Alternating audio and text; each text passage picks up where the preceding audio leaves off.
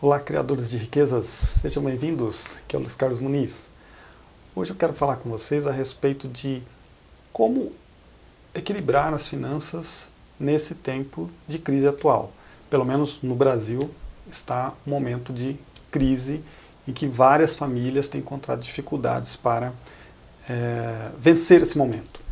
Então a primeira coisa que eu gostaria de falar é para quem tem um negócio. Quem tem um negócio, seja qual for, é, em épocas de crise, é mais complicado você se focar em vendas de produtos e serviços de alto padrão.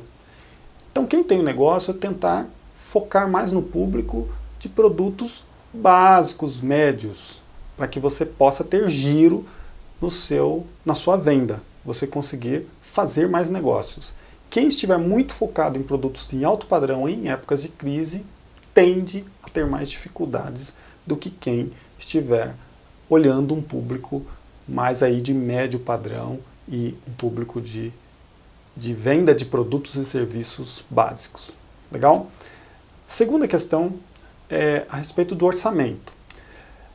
Em, nessas épocas, a principal coisa que tem que se fazer a respeito de orçamento é, se eu estou vivendo muito no limite ou estou no vermelho todo mês, é hora de revisar isso. É hora de baixar um pouquinho o meu padrão de vida para que eu venha para um orçamento que ele seja compatível.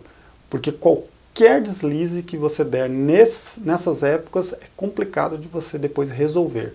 Porque o juro está alto, porque se você for tomar algum tipo de crédito para te socorrer, nesse momento você vai ter um custo bem mais alto, então evite é, ficar então com o seu orçamento muito comprometido. Tente, se for o caso, baixar um pouquinho o seu padrão. Dicas, por exemplo, ah, eu gosto de lazer.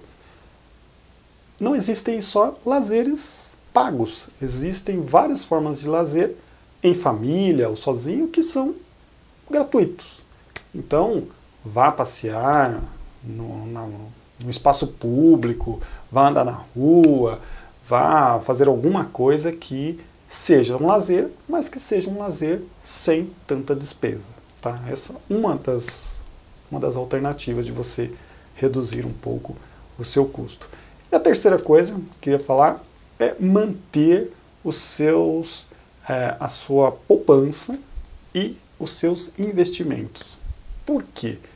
Não é meio que paradoxo? Se é momento de crise, por que, que eu tenho que manter as minhas poupanças, né, e os meus investimentos. Justamente para te dar uma segurança maior, para qualquer balanço aí no barco você esteja resguardado e também para você aproveitar as oportunidades que momentos como esse trazem.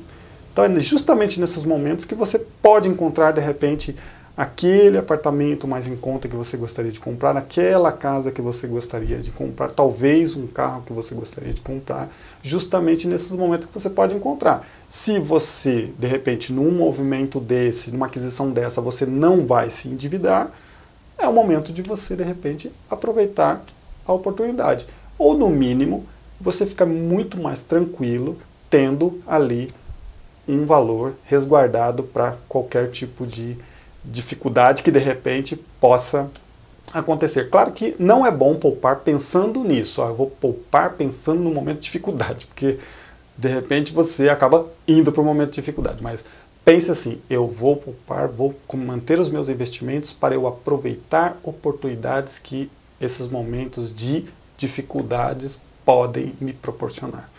Legal? Então, se você tem também alguma outra sugestão, comente.